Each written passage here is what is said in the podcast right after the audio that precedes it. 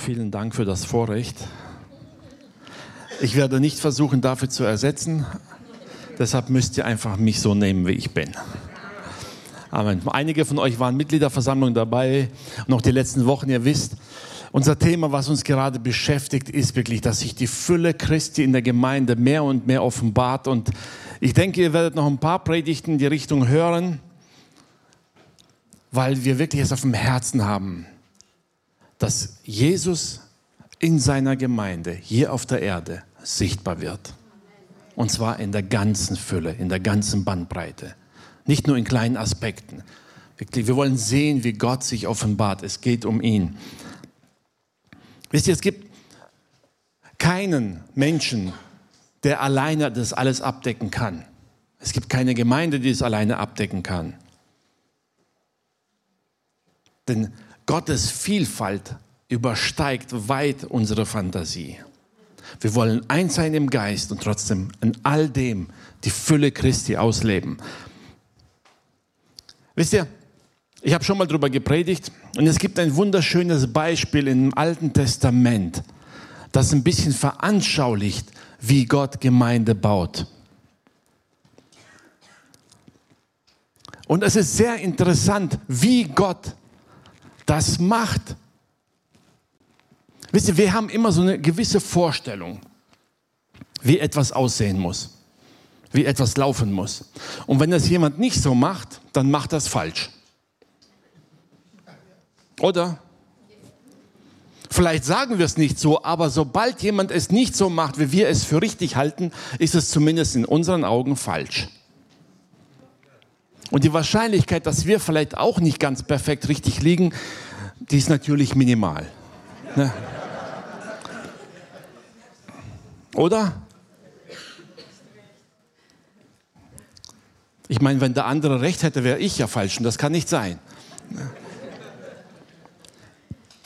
Und ich möchte uns ein bisschen heute mit reinnehmen in die Vielfalt, wie Gott Gemeinde bauen kann und es eigentlich gar kein Problem ist.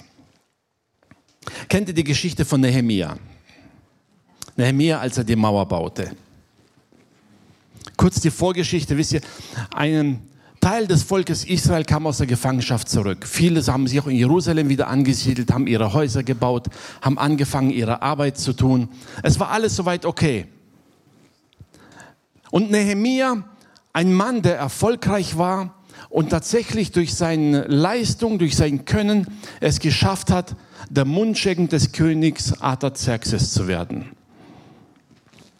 ein mächtiger Mann in der damaligen Zeit, der Sohn von Xerxes I., regierten Weltreich und dieser Nehemia darf sein persönlicher Mundschenk sein. Das heißt, er war derjenige, der zuständig war für alle Getränke, die der König haben wollte oder die er getrunken hatte. Er traf die Auswahl, er musste was Gutes aussuchen, er musste darauf achten, dass es okay ist. Es war so, wenn der König vergiftet worden wäre, wäre der Mundschenk tot. Sofort. Auf der anderen Seite konnte auch immer den König nah herankommen und hatte ein Vertrauen. Aber dieser Nehemia gab sich nicht zufrieden mit dem, was er hatte, sondern immer wenn Menschen kamen aus Israel, fragte er nach, sagte, wie geht es meinen Brüdern? Wie geht es dem Volk dort? Wisst ihr, und dann haben sie ihm erzählt, was los ist. Und einer erzählt ihm irgendwann auch, ja, die leben, man hat Häuser gebaut und so weiter, aber die Mauer von Jerusalem, die liegt immer noch in Trümmern. Und die Schrift sagt, und er war so betrübt, das traf ihn so arg, dass er noch nicht mal mehr seine Arbeit gut machen konnte. Der König merkte sofort, Nehemiah, was stimmt mit dir nicht? Irgendwas ist da faul. Du bist nicht der gleiche wie sonst. Und Nehemiah erzählt das ich mache es jetzt kurz, erzählt ihm das, was am Herzen liegt, was Gott ihm aufs Herz gelegt hat und sagt, hey, mein Volk lebt dort schutzlos. Und ich habe es auf dem Herzen, erlaube mir hinzugehen, in die Mauer wieder aufzubauen. Und der König erlaubt es. Nehemiah kommt nach Jerusalem, sieht die Mauern, aber wisst ihr, er kam hier jetzt nicht hin und fand dort einen Bautrupp von Bauarbeitern mit viel Erfahrung. Und die dann sagt, okay, kein Problem, komm, das Ding bauen wir kurz mal auf. Er kommt nach Jerusalem und findet Leute, die teilweise verängstigt sind, teilweise zerstritten sind, teilweise unterdrückt werden. Da gibt es Leute, die ihren Einfluss ausgeübt haben und ihre Position nicht hergeben wollten. Also absolut menschliche Verhältnisse. Aber das, was Gott ihm aufs Herz gelegt hat, das setzt er durch. Er motiviert die Leute und sagt, lasst uns diese Mauern wieder aufbauen, trotz aller Widerstände. Das ist die Vorgeschichte. Wisst ihr, und dann beginnt das Ganze, wie er baut. Und früher fand ich das Kapitel, das Kapitel 3 im Buch Nehemiah irgendwie lang, das ist so wie so ein Geschlechtsregister, wisst ihr. Das sind die Kapitel, die man überspringt beim Bibellesen. Man liest die ersten zwei Verse und dann sucht man den letzten vom Geschlechtsregister und dann liest man weiter. Kennt ihr das? Ich bin also nicht der Einzige. Ne? Aber eines Tages habe ich mir die Mühe gemacht, sagte, ich will mir dieses Kapitel doch mal genau anschauen. Und ich habe sehr viel gelernt in diesem Kapitel. Nehemiah Kapitel 3, die Verse 1 bis 32. Wir lesen nicht alle 32, wir lesen nur ein paar einzelne Verse daraus, okay? Ich werde euch verschonen. Also Nehemiah entscheidet sich, kommt dahin, ermutigt die Leute, hat die Mittel bekommen und sagt, lasst uns anfangen zu bauen. Und jetzt fängt er an, mit dem zu bauen, was da ist. Es heißt, Eliashib, der Hohepriester, machte sich mit meinen Brüdern, den Priestern, auf und sie bauten das Schaftor. Sie deckten es und setzten seine Tore ein. Und sie bauten aber weiter bis an den Turm Meer und bis an den Turm Hananiel. Müssen wir jetzt nicht wissen, wo das war, spielt keine Rolle. Neben ihnen bauten die Männer von Jericho. Und daneben baute Sako, der Sohn Imris. Die von Jericho, die waren gar nicht aus Jerusalem.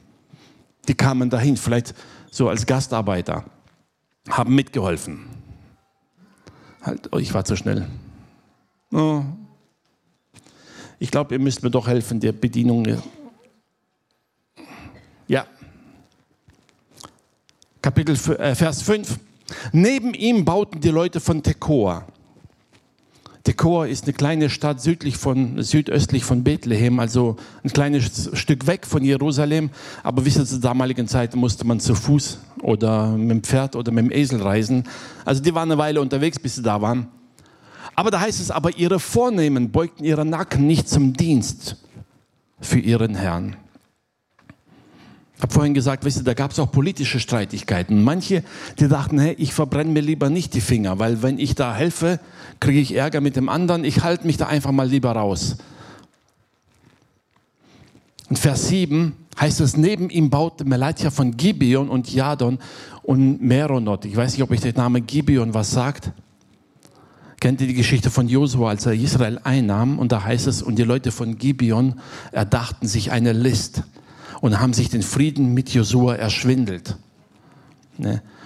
Und Josua hat ihn damals gesagt, sagte, ja, ich halte den Vertrag, aber ihr werdet uns dienen. Das hat sich vielleicht mit der Zeit gelegt, aber diese Stadt gab es immer noch und die Leute aus dieser Stadt halfen immer noch mit. Und Vers Kapitel 8 heißt, daneben baute Usiel der Sohn Harhayas, so der Name, der Goldschmied. Und neben ihm baute Hanania, der zu den Salbenbereitern gehört. Ich male euch mal jetzt ein Bild im Kopf. Wart ihr schon mal auf einer Baustelle? Dann fragt ihr ein Maurer, ja, soll ich Zement anrühren? Und was sagt er dann? Ja, schmeiß vier Schaufeln Sand rein, ein, Schaufel Zement, einen halben Eimer Wasser. Sag das mal zu einem Goldschmied. Die sind gewöhnt, in Milligramm zu arbeiten.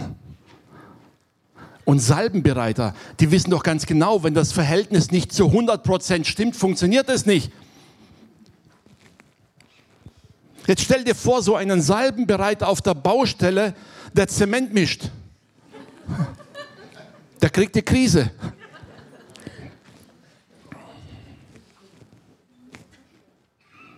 Und wenn Zement nicht reicht, der wird halt gestreckt, ist nicht schlimm, wird schon werden. Ich erinnere mich gerne an der Stelle an Waldemar Sadatschuk vom AVC.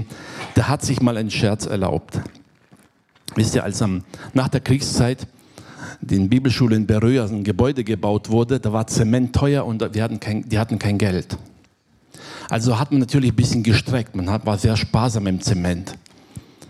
Und wenn man Waldemar Sadatschuk hinterher gefragt hat über das Gebäude, hat er gemeint, wisst ihr, wenn dieses Gebäude einstürzt, dann liegt das nicht am Zement. Da ist nämlich keiner drin. Aber keine Angst, das Gebäude stand, ist inzwischen ein neues erbaut, das gibt es nicht mehr. Aber jetzt sag mal einem Salbenbereiter, der gewöhnt ist, zu 100 Prozent das Mischungsverhältnis einzuhalten, ja, hau halt mal zwei Schaufeln mehr rein. Könnt ihr euch mal vorstellen, so eine Baustelle mit Leuten, die so zusammengewürfelt werden? Komplett unterschiedlich. Das, was sie im Alltag gewöhnt sind, können die scheinbar dort nicht anwenden, aber sie haben gebaut. Es hat funktioniert. Vers 12, den liebe ich in diesem Kapitel. Des, des anderen halben Bezirks von Jerusalem, da heißt es von einem Leiter, er und seine Töchter. Das ganze Kapitel ist voll, wo es drin steht, er und seine Brüder. Bis auf einen einzigen Leiter. Ich weiß nicht, ob er keine Brüder oder keine Söhne hatte. Die Bibel sagt nichts dazu. Sie sagt nur, er baute mit seinen Töchtern. Ich meine, selbst heute würden sich mein, rümpfen manche Männer die Nase auf der Baustelle, wenn eine Frau kommt. Oder? Es ist ungewohnt. Vor 30 Jahren war das fast undenkbar. Ich meine, nach dem Krieg haben Frauen die Trümmer wieder aufgebaut, klar. Aber das hat man 20 Jahre später vergessen. Jetzt stell dir mal vor, das war vor zweieinhalbtausend Jahren. Man war überzeugt, dass die Frau da an den Herd gehört und Kinder versorgen soll. Und ich glaube, dieser Leiter hätte 100 Ausreden, warum er sagen kann, ich kann nicht mithelfen. Ich habe keine Söhne, ich habe keine Brüder, ich kann höchstens Kaffee kochen lassen für euch vielleicht. Aber wisst ihr, er redet sich nicht heraus. Und Nehemia listet ihn extra hier auf. Er sagt, er übernimmt einen Abschnitt der Mauer und sagt, ich baue einfach mit meinen Töchtern, egal was die anderen sagen. Und er macht seine Arbeit. Neben, nach ihm bauten Leviten, heißt es da. Leviten, die normalerweise im Tempel aushelfen. Wisst ihr, sie eher so geistliche Dienste machen, für die praktischen vielleicht nicht ganz so geeignet sind, wie man manchmal denkt. Aber sie bauen direkt daneben. Vers 22. Nach ihm bauten die Priester, die Männer aus der Gegend am Jordan, ich habe die zwei Verse extra genommen, die einen, und dann baute Benjamin und Haschub gegenüber von ihrem Haus. Wisst ihr, die einen kamen von weit her, das sind so um die 40 Kilometer weit angereist, um helfen zu können. Und der andere baute direkt vor seiner Haustür. Und es spielte keine Rolle.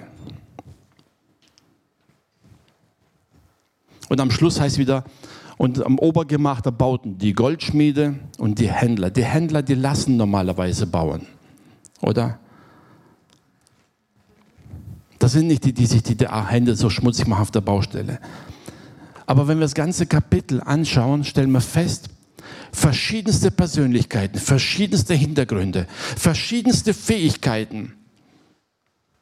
Und sie bauen gemeinsam an einer Mauer. Und da gibt es nicht Streit. Da wird nicht übereinander hergezogen. Da beschwert sich nicht einer über den anderen, warum der falsch oder anders baut, sondern sie bauen gemeinsam. Und das Wichtigste am Ganzen, sie haben ein Ziel. Jetzt stellt euch mal dieses Endergebnis vor. Glaubt ihr, diese Mauer war ein Wunderwerk von bautechnischer Kunst?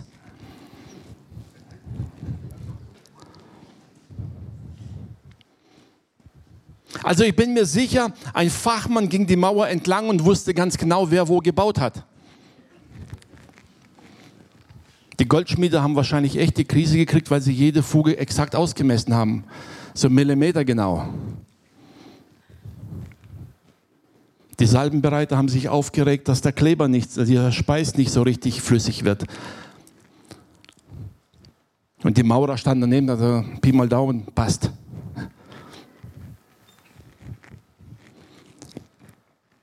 Ich habe mal einen Maurer erlebt, weil da ein Stein verrutscht und gesagt, ja, der ist zu weit draußen. Und ich gesagt, egal, soll der Gipser gerade ziehen. Wisst ihr, das ist eine andere Mentalität. Ja, in unseren Augen denken wir vielleicht, ja, wie kann sowas Gutes daraus werden? Aber Tatsache ist, sie haben gebaut, gemeinsam gebaut und gemeinsam ein Ziel erreicht. Wisst ihr, wenn wir hier in der Gemeinde zusammen sind und gemeinsam Reich Gottes bauen, und ich bin Gott so dankbar für all die vielen Fähigkeiten und Dienste in der Gemeinde. Ja, wir sind unterschiedliche Persönlichkeiten, unterschiedliche Leiter. Jeder baut vielleicht ein bisschen anders. Die Techniker bauen anders als die Bibelschullehrer. Und die Bibelschullehrer und die Evangelisten haben auch nicht immer die gleiche Meinung. Amen. Und die, die für die Senioren da sind, die sagen, können wir das Ganze nicht ein bisschen ruhiger machen? Dann kommt der Kinderdienst und sagt, hey, könnten wir noch einen Tanz einlegen? jeder in seiner Art, jeder in seiner Fähigkeit. Aber wisst ihr, wenn wir alles wegschmeißen, nur einen Bereich übrig lassen, werden wir die Fülle Christi in der Gemeinde nicht sehen.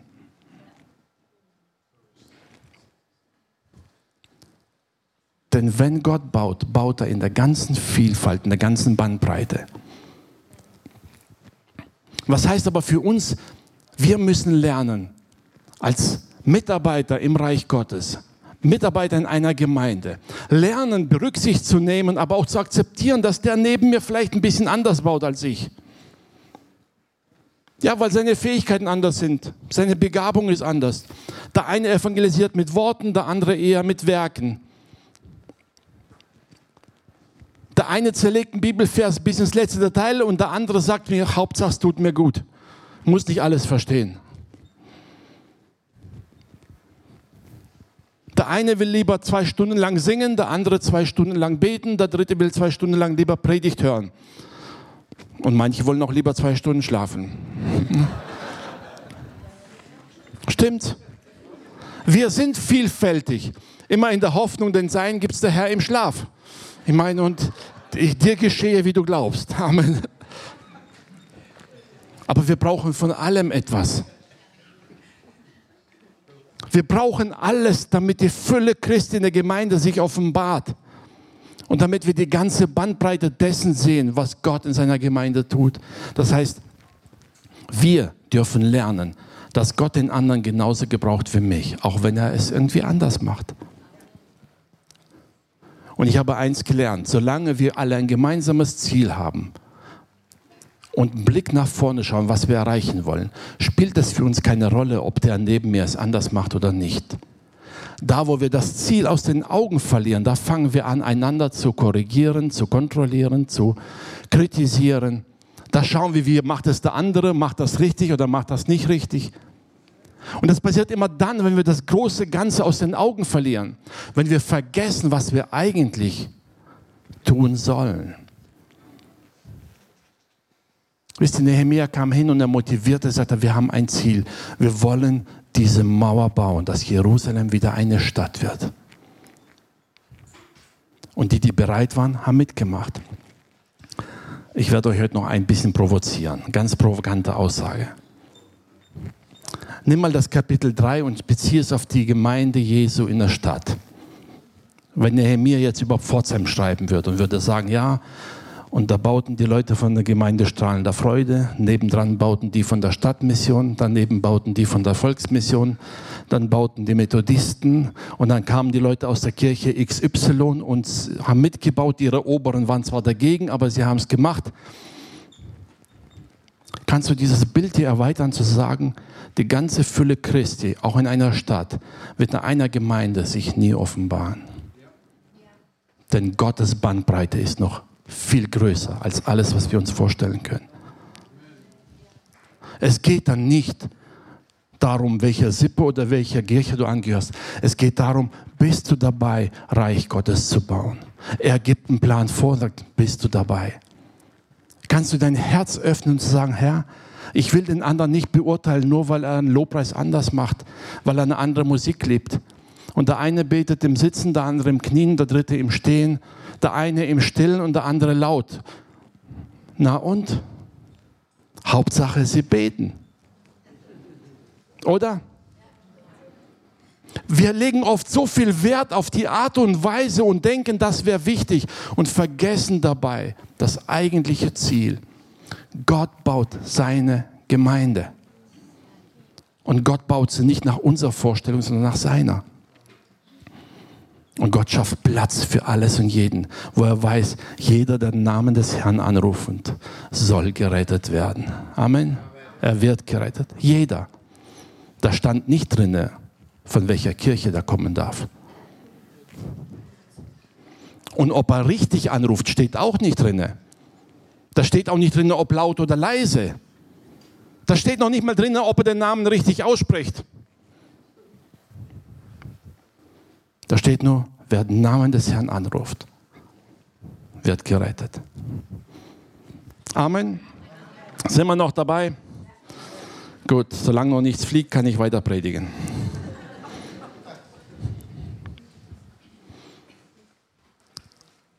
Wisst ihr, wir, haben oft das Problem, dass wenn Gott uns ermutigt oder auffordert, sein Reich zu bauen, seine Gemeinde zu bauen, dann haben wir oft verschiedene Ausreden. Sagen, ich kann doch nicht. Ich bin nicht zum geistlichen Dienst berufen. Ich habe das und jenes nicht. Wisst ihr, und deshalb liebe ich dieses Kapitel, weil es ist voll von Leuten, die eigentlich komplett was anderes tun. Die armen Goldschmiede, die waren gewohnt, immer Feinarbeit zu machen. Jetzt stell dir vor, drei Wochen lang, vier Wochen lang haben sie Steine geschleppt, wie ihre Hände hinterher ausgesehen haben. Kannst du dir das vorstellen? Der konnte wahrscheinlich vier Wochen lang kein Gold mehr anfassen, wäre ihm immer aus der Hand gefallen. Das spielte keine Rolle. Ich habe schon gesagt, dieser eine Leiter, der hatte keine Söhne, keine Brüder, dann baut er mit seinen Töchtern. Egal, was die sagen. Wie oft lassen wir uns dazu hinreißen, Ausreden zu suchen, dann, Herr, ich kann nicht. Wenn du nicht könntest, hätte Gott dich nicht gerufen. Amen. Und übrigens, Mose hatte auch zigmal gesagt, ich kann nicht, Herr, solange bis Gott zornig wurde auf ihn. Am Ende hat er es doch gemacht. Ne? Spar die Diskussion mit Gott, glaub mir. Am Ende verlierst du sowieso. Trau Gott zu, dass er weiß, was du kannst und was er mit dir anfangen kann. Er wird dir die Fähigkeiten geben, die du brauchst. Wenn wir aufhören, einander zu kritisieren und stattdessen gemeinsam bauen, dann werden wir das tun können, was Paulus in Hebräer schreibt.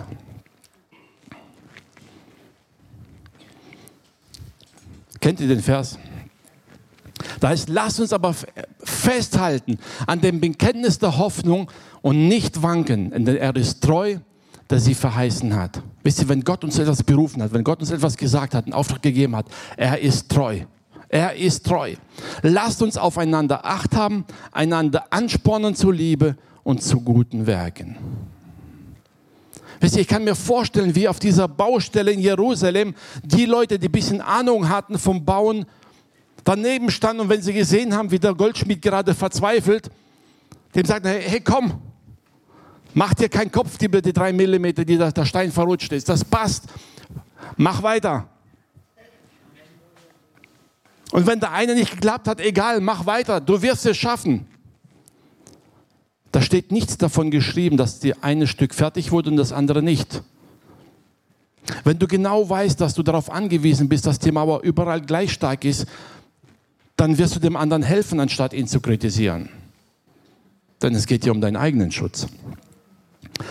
Und Paulus sagt hier auf die Gemeinde und sagt, wenn wir gemeinsam Gemeinde bauen, Reich Gottes bauen, da heißt er, lasst uns aufeinander Acht haben und einander anspornen zur Liebe und zu guten Werken.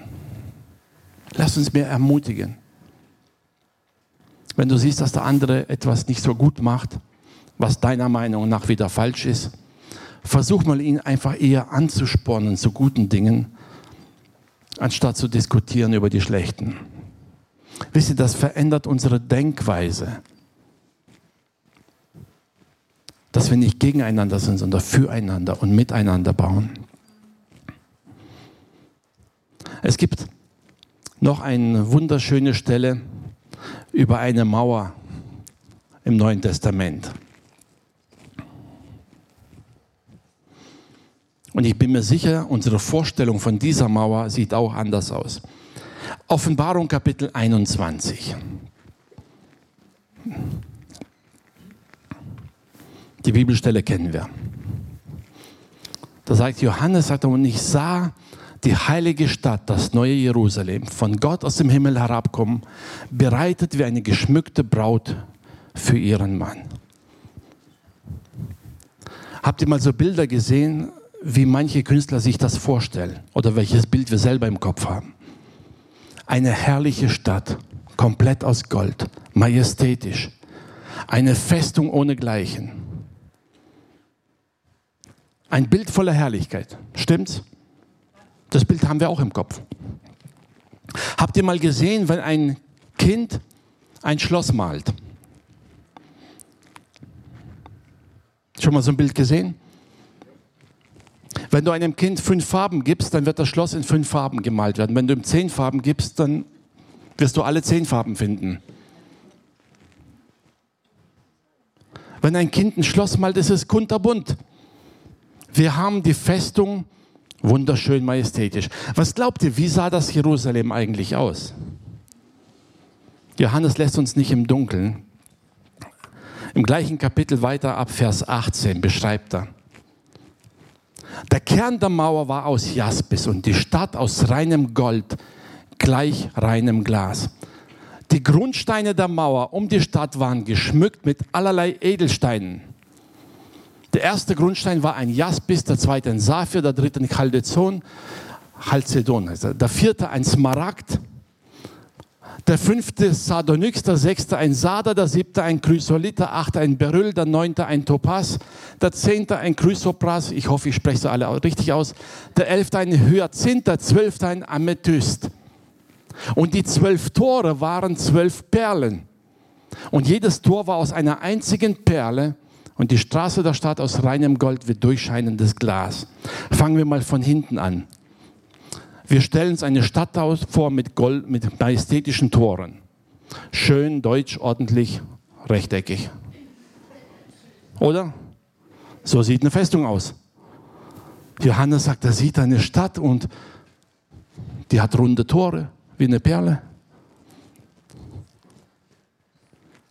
Passt eher zum Bild eines Kindes als zu einem schön ordentlichen Architekten, oder? Wenn sich jemand mit Edelsteinen auskennt und mal diese Edelsteine alle vor Augen hat, wird uns etwas auffallen.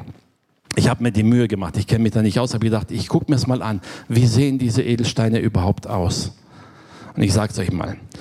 Jaspis, von der Mauer heißt es, ist meistens so braun meliert in Streifen.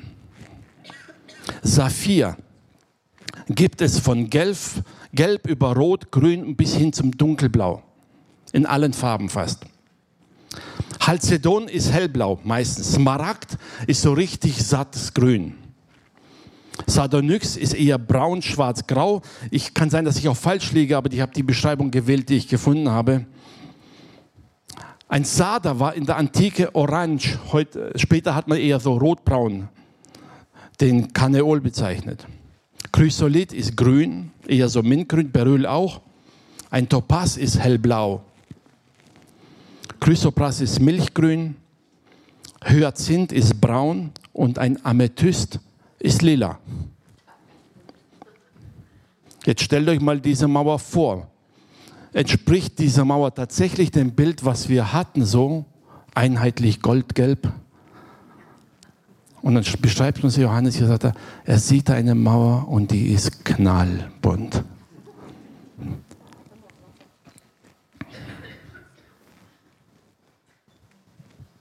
Und die Herrlichkeit Gottes wird sichtbar darin. Wisst ihr, Gott arbeitet in einer Vielfalt, die weit unsere Fantasie übersteigt. Gott hat Mittel und Wege, die wir uns immer vorstellen können. Wisst ihr, und wir denken manchmal sehr eng und glauben, ja, wenn ich das alles so richtig mache, dann segnet mich Gott und dann bin ich im richtigen Weg und dann passt alles. Und vergessen dabei, dass Gott eine ganz andere Dynamik hat, eine ganze Richtschnur. Gott sucht sich nicht das Perfekte aus, heißt, er nimmt die Unperfekten, die Unvollkommenen und baut damit seine heilige Gemeinde. Gott nimmt das, was beim Menschen verachtet ist, wie der Psalmist sagt, der Eckstein, der verworfen wurde, äh, der Stein, der verworfen wurde, wird plötzlich zum Eckstein. Das, was Menschen glauben, dass damit kann man nichts anfangen, das benutzt Gott. Die Frage ist, wie denkst du und wie denke ich, wie denken wir über uns selber? Warum schränken wir Gott oft so sehr ein und denken, Gott kann mit mir ja nicht so viel machen wie mit dem anderen? Ja, der hat die Gaben und der hat die Gaben, der hat die Fähigkeiten und das, was der kann, das könnte ich auch gerne. Und vergessen dabei, dass Gott nicht mit Kopien arbeitet.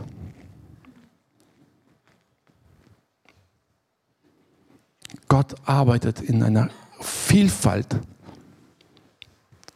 die unser Denken übersteigt. Und gleichzeitig lädt er uns ein und sagt, lass dich gebrauchen. Mitten in diesen Edelsteinen habe ich auch einen Platz für dich. Und du bist nicht dieses schwarze Loch da, wo unscheinbar ist, wo niemand sieht. Nein, er formt und gestaltet dich, hat dich einzigartig gemacht und platziert dich in seinem Werk hinein, wie ein Edelstein. Traust du deinem Gott das zu?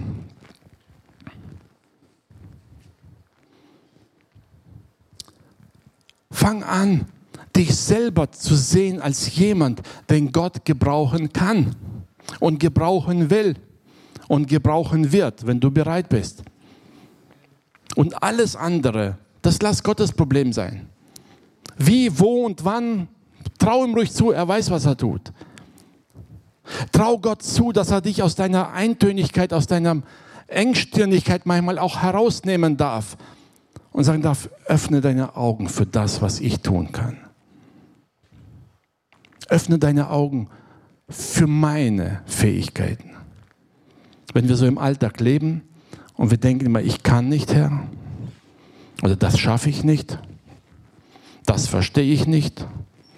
Wie oft ist unser Denken und unsere Entscheidungen, alles geprägt von diesen Begrenzungen, die wir selber sehen. Weil wir vergessen, dass wir einen Gott haben, mit dem wir alles können, dem alles möglich ist und der keine Grenzen kennt. Amen.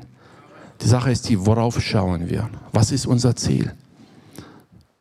Als die Familien damals in Jerusalem sich ermutigt haben lassen, sagen, lasst uns diese Mauer bauen, da haben sie etwas geschafft, was ihnen vorher unmöglich erschien. Oh ja, stimmt. Ich habe euch ein Bild mitgebracht von. Das sind keine Edelsteine, das sind einfach nur Glasperlen. Aber ich dachte, ich mache euch mal ein Bild, von dem ihr euch ein bisschen vorstellen könnt von der Farbenpracht. Es gibt zwar Bilder mit Edelsteinen drauf, aber die sind alle urheberrechtlich geschützt, die darf man nicht verwenden. Aber so ungefähr sieht es aus, wenn Gott eine Mauer baut. Wisst ihr, der Unterschied ist, Gott hat auch keine Angst, dass da jemand einbricht. Traut sich eh niemand, ne?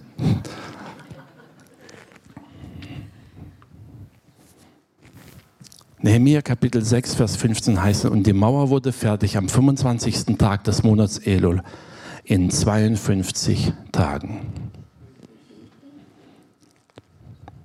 Nicht mal zwei Monate etwas, was man vorher für unmöglich gehalten hat, was man mit aller Macht verhindern wollte, etwas, wo sich niemand zugetraut hat.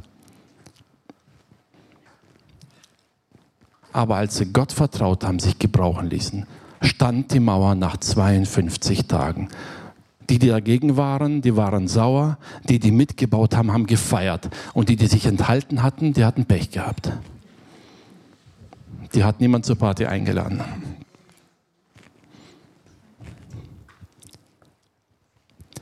Ich weiß nicht, wie du dich selber siehst. Vielleicht lebst du in deinem Alltag, hast dein Geschäft, du versorgst deine Familie, so wie die Leute damals in Jerusalem auch. Jeder hat sich darum gekümmert, um seine Leute irgendwie über die Runden zu bringen. Und denkst, wenn ich Frieden habe und mich alle in Ruhe lassen und nicht daheim meinen Glauben in Frieden ausleben kann, reicht das vollkommen. Ich brauche nicht mehr. Weißt du, das wäre ein armseliges Dasein, wenn das alles wäre. Gott will seine ganze Herrlichkeit und seine Fülle offenbaren in seinem Leib, in der Gemeinde. Und das geht nur mit uns allen zusammen. Du wirst, wenn du allein daheim lebst und sagst, ja, ich lebe meinen Glauben für mich, das reicht. Ich garantiere dir jetzt schon, du wirst die Fülle Christi niemals erleben. Geht nicht. Du wirst immer begrenzt sein durch dein eigenes Denken, durch deine eigene Entscheidung, durch deinen eigenen Glauben. Du wirst die ganze Bandbreite Christi niemals erkennen. Aber wenn du rausgehst und das anschaust, was Gott tust, wenn du dich gebrauchen lässt, mit anderen gemeinsam anfängst, Reich Gottes zu bauen, das zu tun, was Gott in dein Leben hineingelegt hat, dann wirst du plötzlich sehen und erkennen all diesen Reichtum der Gnade, der weit über das hinausgeht, was wir erkennen. Du wirst sehen, wie Gott Menschen verändert kann. Du wirst sehen, wie Süchtige frei werden. Du wirst sehen, wie Menschen, die arm waren, plötzlich wirklich Hoffnung haben und neu, wie ich gesagt, Wohlstand haben. Ich rede nicht von überfließendem Reichtum, das, sondern von Wohlstand, dass dir gut geht, dass du hast, was du brauchst.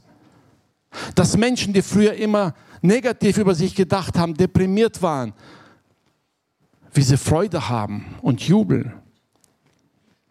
All das wirst du erst sehen, wenn du rausgehst in die Gemeinschaft. Natürlich, wenn du in der Gemeinschaft bist, wirst du auch sehen, was bei dir vielleicht noch nicht ganz so perfekt ist, wie du dachtest. Weil man an manchen Dingen anecken wird. Aber dann formen und gestalten wir uns, ermutigen einander zu guten Werken, ermutigen einander zu positiven Veränderungen, ermutigen einander, Gott zu vertrauen und sich verändern zu lassen. Und plötzlich wird Christus in uns allen immer mehr sichtbar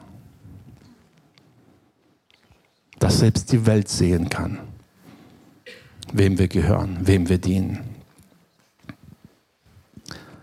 Ich möchte euch einfach dazu ermutigen, gerade mit diesem Beispiel immer wieder, lass dich gebrauchen, denn Gott weiß, was er dir zutrauen kann. Selbst wenn du denkst, ich kann das nicht, Gott kann es. Wenn du denkst, ich habe keinen Auftrag, glaub mir, Gott hat einen Auftrag für dich. Vielleicht ist es nicht der, den wir gern hätten. Ja, es gab auch damals Leute, die waren nicht ganz so einverstanden mit Nehemia. Wenn ihr das ganze Buch lest und er hat sich manchmal verteidigen müssen und er hat manche Kämpfe gehabt. Aber weißt du, weil sie sich darauf eingelassen haben, haben sie gesehen, wie etwas vollendet wird, was sie früher für unmöglich gehalten haben. Ich weiß nicht, was in deinem Leben so als unmöglich erscheint. Ich wollte dich aber ermutigen, vertrau deinem Gott. Lass dich darauf ein. Lobpreisteam, ihr dürft schon kommen.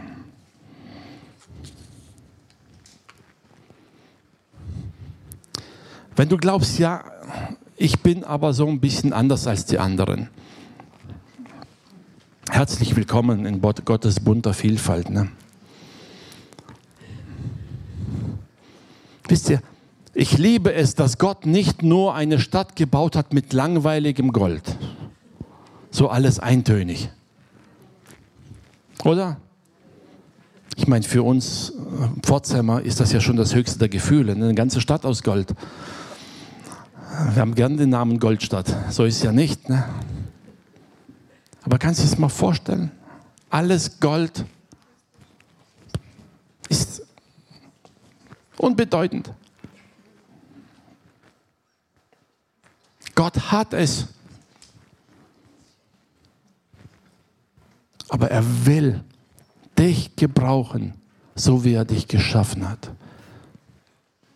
Mit all den Begaben, Fähigkeiten, mit deinen Facetten, vielleicht auch mit manchen Kanten. Weißt du, Gott wird dafür sorgen, dass deine Geschwister deine Kanten ein bisschen polieren.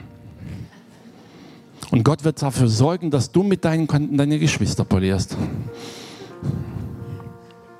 Das ist Alltag. In jeder Familie, Maria hat vorhin gesagt, ja, man Streiten, Diskussion in der Familie. Ich weiß nicht, in welchem Alter Kinder anfangen zu diskutieren, aber das ist auf jeden Fall ziemlich früh. Ja. Ich habe so das Gefühl, sobald sie reden können, sagen sie nein. Das ist eines der ersten Worte, die sie von Eltern lernen und das gebrauchen sie dann auch gerne mal.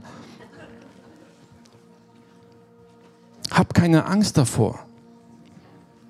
Wenn auch die Geschwister um dich herum hast oder Leute in der Gemeinde oder vielleicht Leute von anderen Gemeinden kommen und die ein bisschen andere Ansichten, ein bisschen andere Ecken haben, verurteile sie nicht. Hab dieses Bild vor Augen. Gott baut sein Reich. Das ist ziemlich bunt. Aber in all dem, wo wir denken, das ist ja viel zu, was würden wir sagen, ach, schwer zu sagen, ne? kitschig wahrscheinlich. Ne? Ich habe mir daheim mal vorbestellt, stelle vor, mein Nachbar würde ein Haus bauen und jeder Stein hätte eine andere Farbe. Ich würde ihn wahrscheinlich so in eine gewisse Kategorie von Menschen einstufen, die nicht unbedingt äh, wohlwollend angenommen wird. Ne? Es sei denn, es stellt sich heraus, dass es ein ganz berühmter Künstler ist, der darf das dann. Ne? Wir haben unsere Denkweise. Aber Gott nimmt dieses Bunte und macht daraus eine Herrlichkeit, wie die Welt das nicht gesehen hat. Und stell dir vor, genau das macht Gott aus dir und aus mir. Hey, schau nicht auf deine Begrenztheiten. Schau nicht auf das, was du alles nicht kannst. Schau nicht auf darauf, ob Gott dich wirklich gebrauchen kann oder nicht. Schau nicht darauf, ob deine Fähigkeiten dem entsprechen, was andere erwarten oder nicht. Schau auf Gott, der sein Reich baut. Und wenn er dich zu seinem Kind gemacht hat, will er mit dir sein Reich bauen. Und er weiß, was er mit dir anstellen kann. Er weiß, was er mit dem Nächsten anstellen kann. Trau Gott das ruhig zu. Lass dir nicht eine, wir haben vorhin gehört, in den Prophetinnen Weissagen, diese Lügen, die wir hören, die uns gefangen halten.